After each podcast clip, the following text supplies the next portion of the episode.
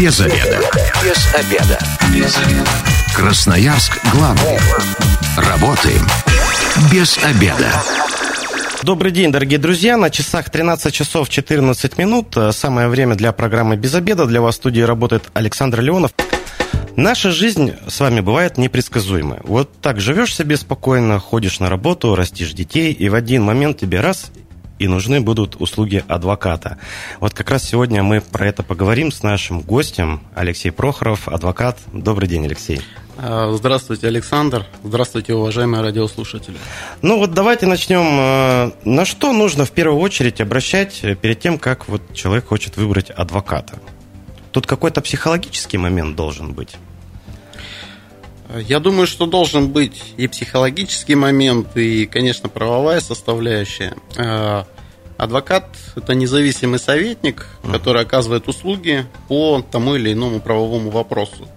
Поэтому, руководствуясь выбором адвоката, конечно, мы должны исходить а, как из общих, скажем так, предпочтений относительно услуги, так и из а, конкретики. Про общую я говорю о том, что, наверное, адвокат – это правильный выбор адвоката – это человек, с которым вам в первую очередь комфортно находиться рядом. Он должен иметь а, деловой стиль одежды, должен уметь вежливо, корректно разговаривать, он должен уметь а, ясно объяснять проблему, ясно задавать вопросы и а, давать ясные советы.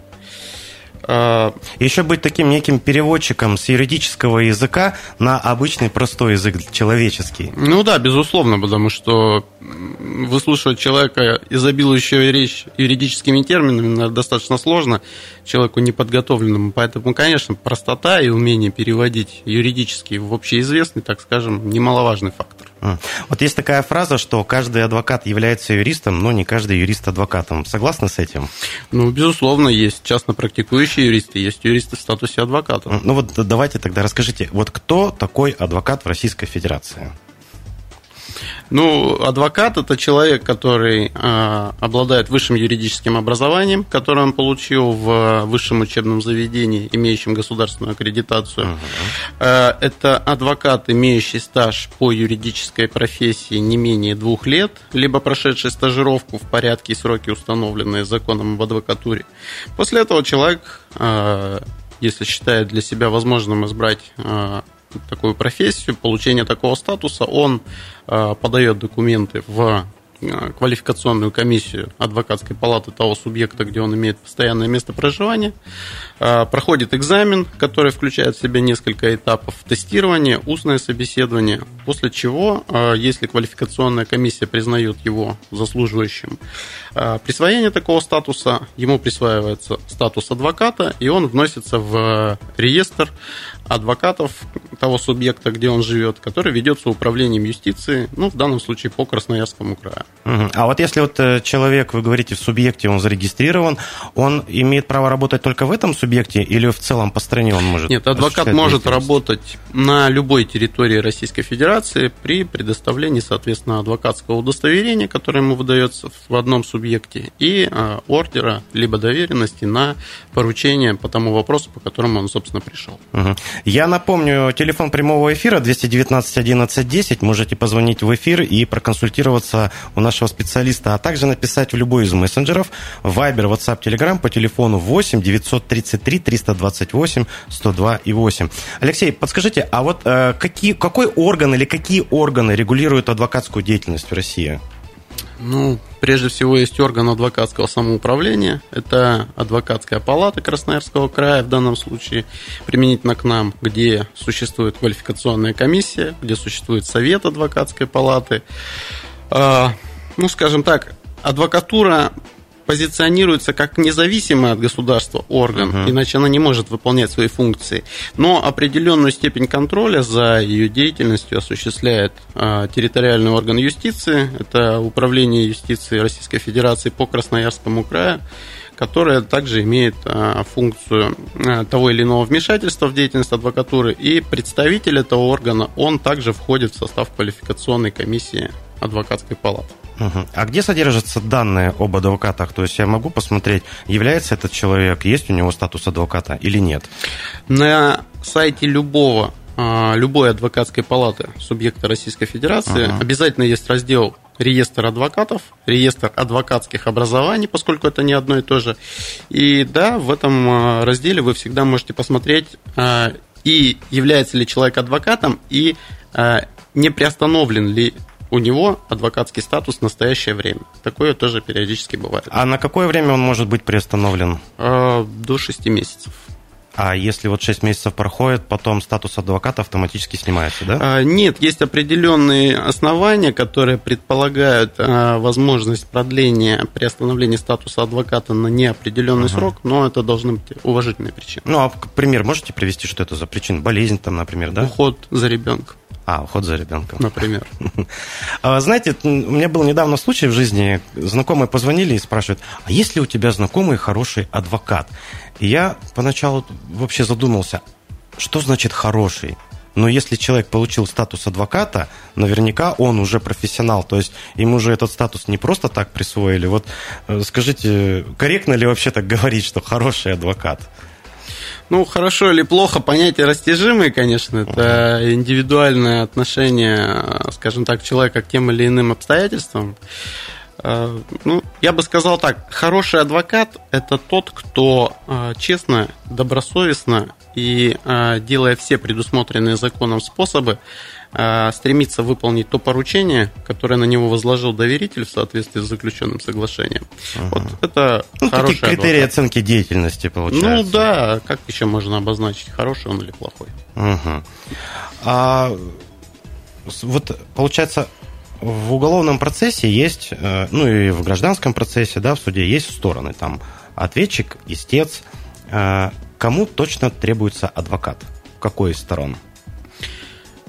Э, приглашать или не приглашать адвоката в гражданском процессе это, скажем так, личное дело каждого. Угу. А, то есть э, в этом отношении государство не несет никаких обязательств перед а, гражданином своей страны.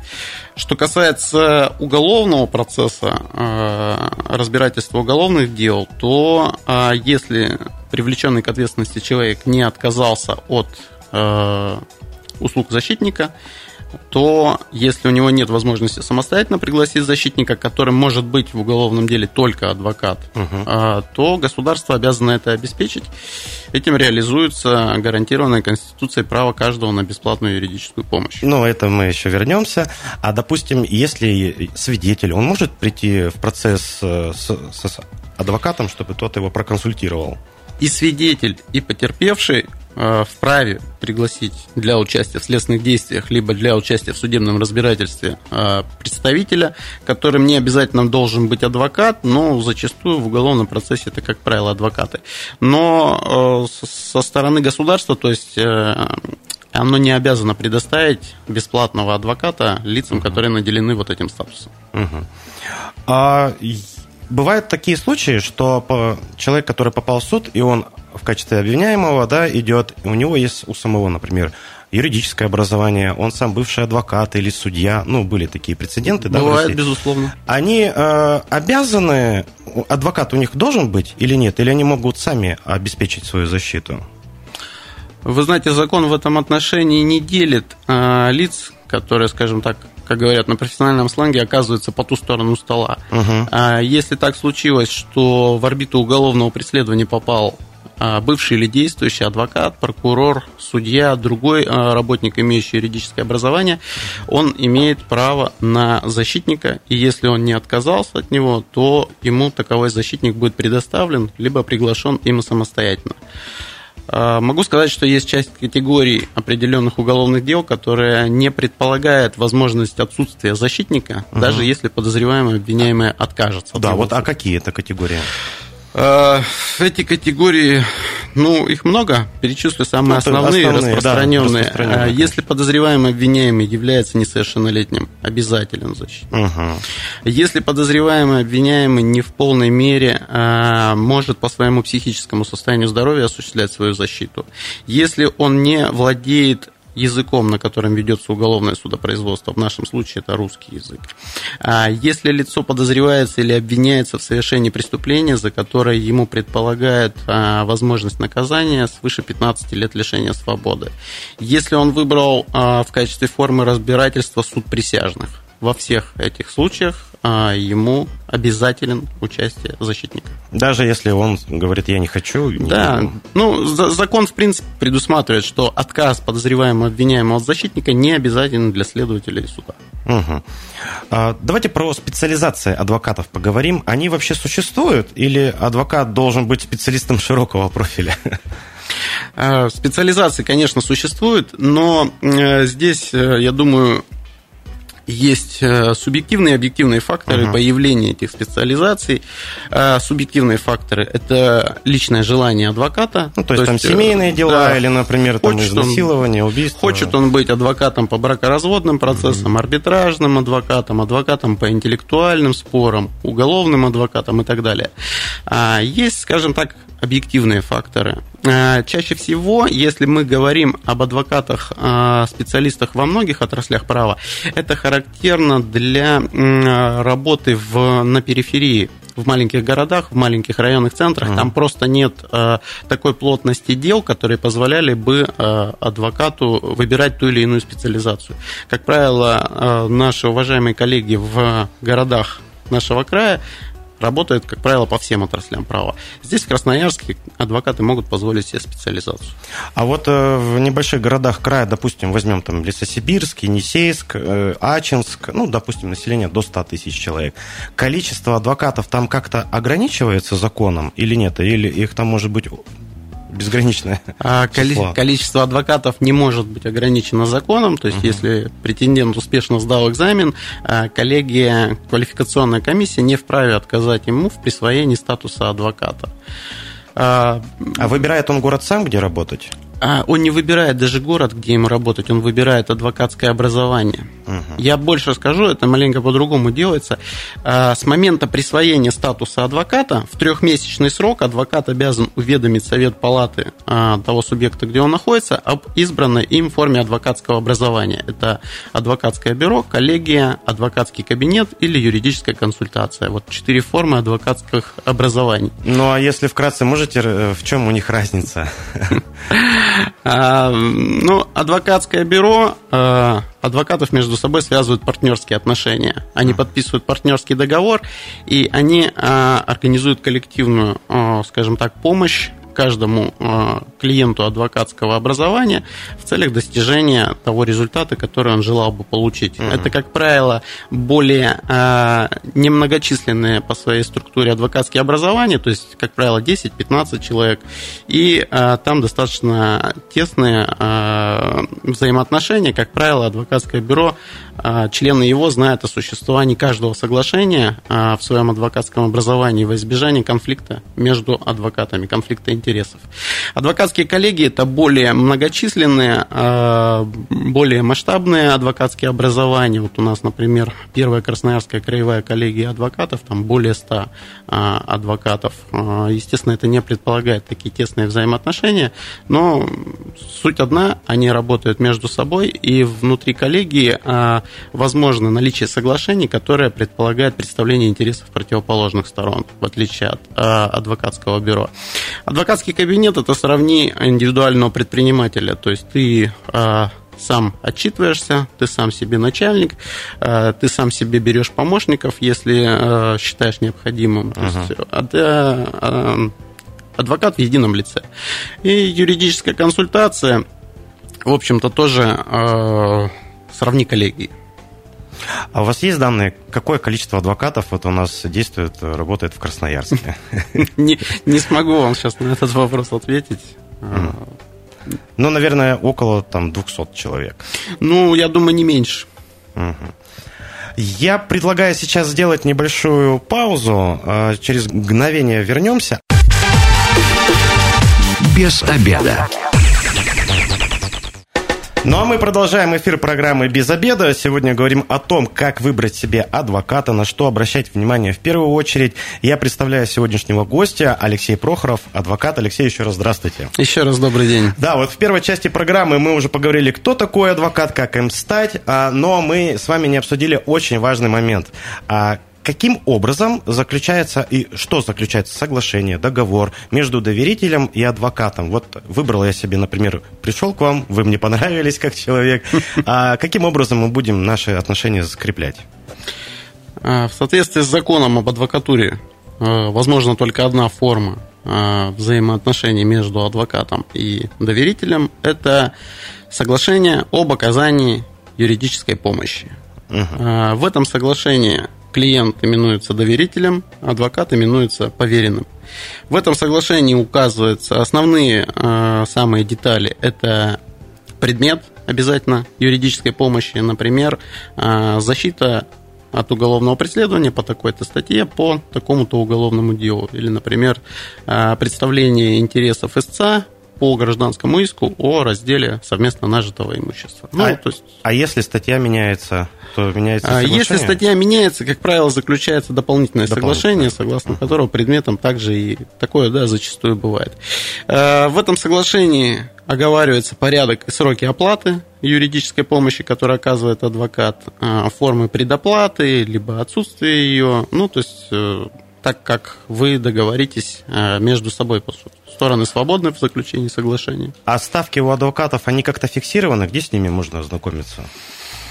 На сегодняшний день на сайте Адвокатской палаты Красноярского края, за другие субъекты не скажу, есть э, минимальные, но они рекомендованные ставки uh-huh. оказания квалифицированной юридической помощи по самым распространенным видам направлений. То есть участие э, в одном судебном заседании, в зависимости от того, гражданский или уголовный процесс, посещение следственного изолятора, участие в следственном действии, то есть оно, составление искового заявления, простая, сложная жалоба, простая простая устная консультация. Они э, ранжированы, но, опять же, они являются рекомендованными, поскольку гражданским законодательством предполагается свобода воли участников, поэтому как договоритесь, так и будет. Ну, а можете хотя бы примерные цены назвать, допустим, точка входа адвоката в уголовное дело?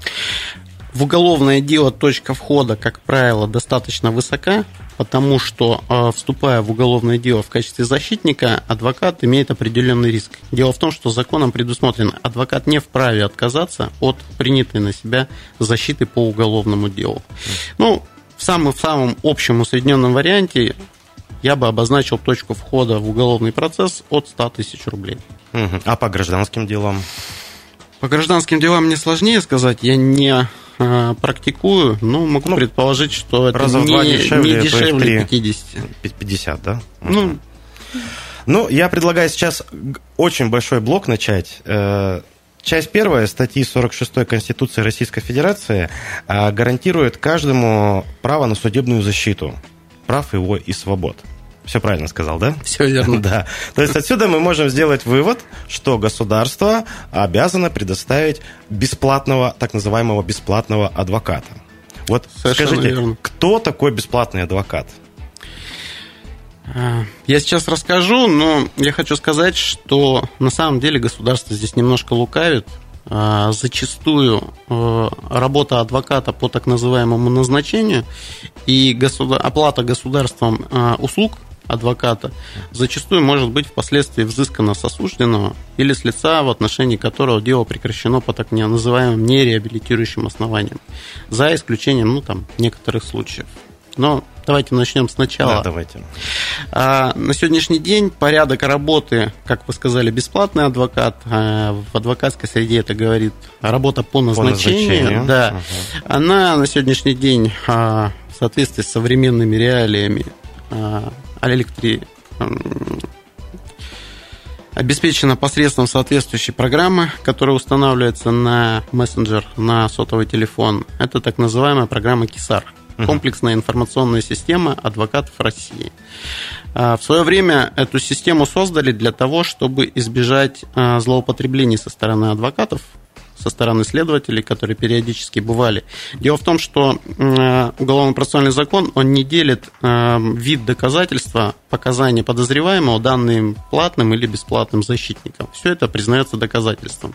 И зачастую имели место быть факты злоупотреблений, когда следователь приглашал своего знакомого адвоката в порядке назначения, и на первоначальных этапах закреплялись некие признательные показания, что потом существенно осложняло работу защитника, который вступил уже по соглашению и намерен принимать меры к защите своего доверителя. Такие факты периодически имели место быть, но это, это реальность.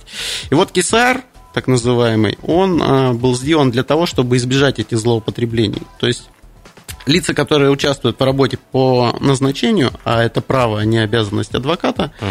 они регистрируются в этой системе, а, получают свой логин и пароль, после чего а, в порядке случайной выборки формируются по нескольким группам адвокатов. А, когда у, у следователя, дознавателя или у суда появляется необходимость в назначении защитника, он через эту же систему отправляет заявку на необходимость работы. Эта заявка э, выдается э, на мессенджер по системе KISAR, допустим, пяти абсолютно случайным адвокатом. Угу. Адвокат видит ее у себя в телефоне и а, нажимает отклонить заявку, либо готов ну, принять. Ну, исходя из графика своего. А, да, да, конечно. Допустим, а, трое из пяти адвокатов нажали готов принять, угу. после чего, опять же, в порядке случайной выборки эта заявка попадает к одному из трех адвокатов, которые ее готовы принять.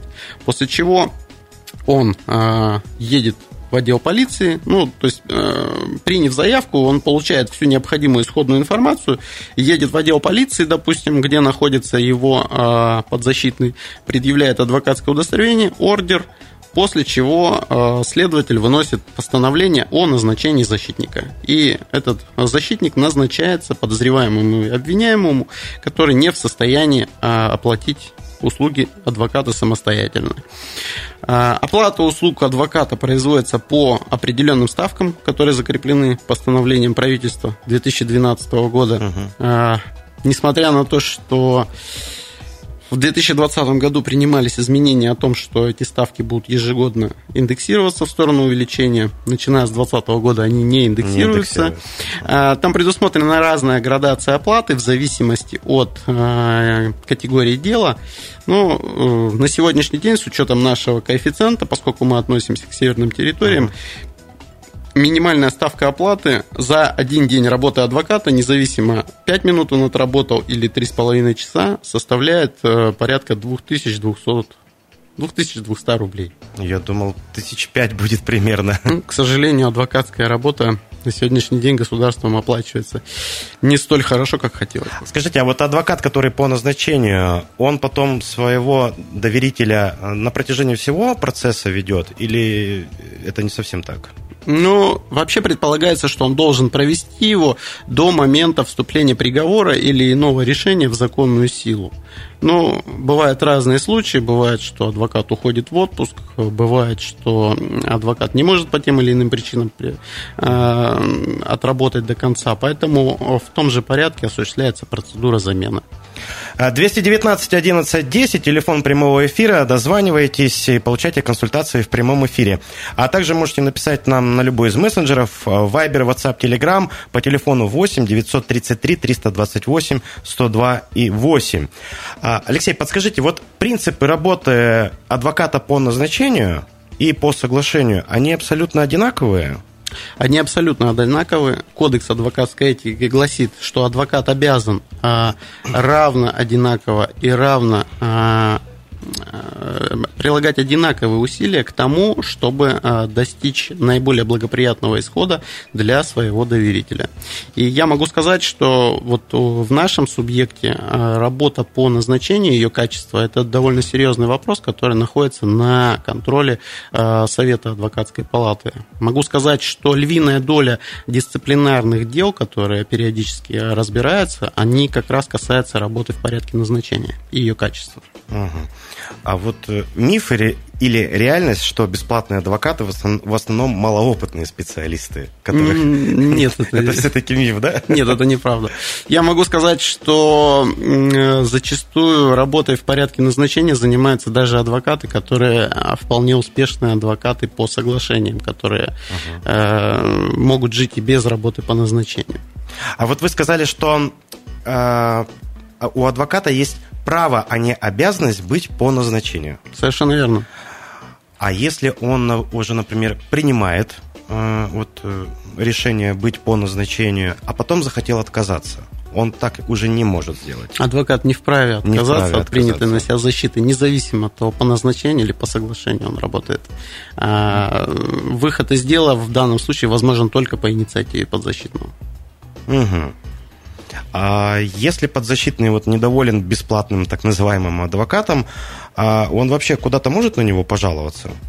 Ну, адвокатская палата и органы его управления, это Совет адвокатской палаты, квалификационная комиссия, они принимают... Э, ну, вообще, угу. если поступает жалоба на адвоката, угу. первоначально эту жалобу изучает э, президент, либо вице-президент адвокатской палаты Красноярского края, ну, опять же, ну, к нашему региону, да, который принимает решение, есть ли признаки дисциплинарного проступка в действиях адвоката. Угу. Если они есть, он возбуждает дисциплинарное производство и передает э, жалобу на рассмотрение квалификационной комиссии.